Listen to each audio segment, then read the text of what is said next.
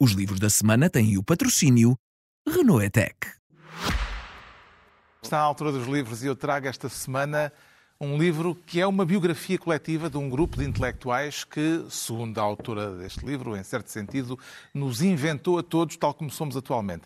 O livro chama-se Rebeldes Magníficos e logo no subtítulo ficamos a perceber um pouco melhor quem são os protagonistas desta rebeldia com 200 e tal anos, iniciada no final do século XVIII, explica o subtítulo Os Primeiros Românticos e a Invenção do Eu. A palavra romantismo presta-se a muitos equívocos, eh, mas aqui estamos a falar de uma tradição intelectual que revolucionou a cultura no Ocidente e não eh, de romancezinhos de licor-doces embrulhados em tulo.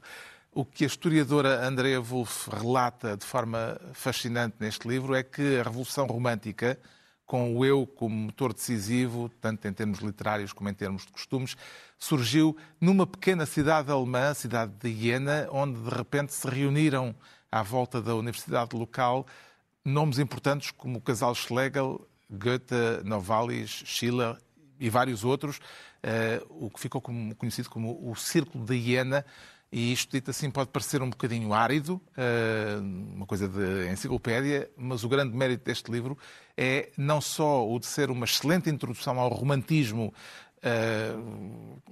à, à escola romântica, mas também o de nos dar um retrato vivo que se lê com imenso prazer deste conjunto de figuras notáveis, uma constelação de gênios, autenticamente.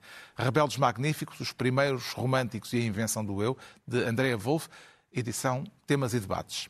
O João Miguel Tavares traz, com todo o respeito, uma, mais uma vez um livro de bonecos. Eu, trago, eu trarei sempre, pelos vistos, bastantes livros de bonecos, sobretudo enquanto vocês não começarem a trazer mais livros de bonecos, que assim eu posso trazer outro tipo de livros. É, a vantagem destes livros de bonecos qual é? É que os livros de bonecos progrediram artisticamente de forma gigantesca a partir ali da década de 80, sobretudo com o Spiegelman e o Maus, que inventou aquilo que fica maravilhosamente neste estilo de livro, que é a narrativa biográfica ou autobiográfica. E, esta, e, e essas narrativas autobiográficas que nós vimos no Maus ou no Persepolis da Marjane Satrapi, e, e aqui vemos uh, uma filha a contar a história de uma mãe uh, na Coreia, na Coreia do Sul, neste caso, mas que é uma mãe que foi separada um, de um dos filhos e do seu marido, perdidos na multidão, quando tiveram que fugir no início da década de 50 do norte para o sul, e depois a Coreia ficou dividida no famoso Paralelo 38. E esta, esta mulher andou 70 anos à procura, desesperadamente, de encontrar. Enfim, o marido, entretanto, já teria morrido, mas nunca perdeu a esperança de ver esse filho que ela perdeu na multidão e que nunca mais encontrou.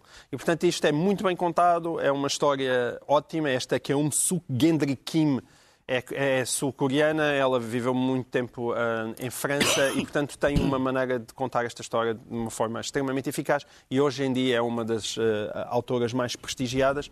Este é o Encontro, foi editado pela Iguana, há um outro livro fundamental chamado Erva, que vai ser publicado em 2024. E não se lê ao contrário? Esse é daqueles Hã? que se lê como nós. Não, não, não, este não, se lê, este não se lê ao contrário, não.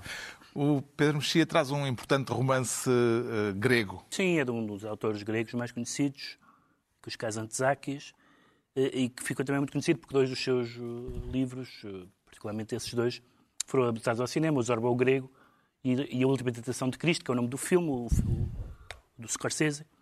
O livro chama-se A Última Tentação e é uma história. Ele era, ele era um, um grego da igreja, da igreja Ortodoxa. A Igreja Ortodoxa grega não gostou nada deste livro, afastou, pôs o livro no índex, etc.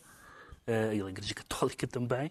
Uh, no fundo, é uma história alternativa de Cristo, uh, mas é, não é tão alternativa quanto isso, porque o que, ele vai buscar é na ideia da dupla natureza, de que Cristo é igual a, todos os outros homens, menos no pecado, e, portanto, vai buscar essa última tentação, que é a tentação de ser não Deus, de ter à última da hora, à última hora decidido que afinal recusava aquilo que estava perante ele e, portanto, essa, a tentação a que ele não cede, mas que lhe, é, que lhe passa à frente dos olhos. Isso tem muita polémica depois também com o filme do Scorsese, mas é um livro uh, religioso muito sério uh, e que, sobretudo, como ele diz no prefácio, mostra que esse, esse lado, entre, esse choque entre o divino e o humano não diz respeito só a Jesus Cristo.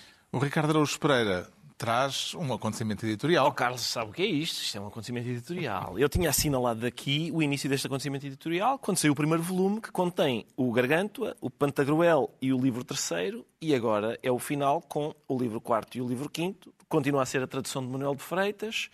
Uh, é, é a obra imorredoira de François Rabelais.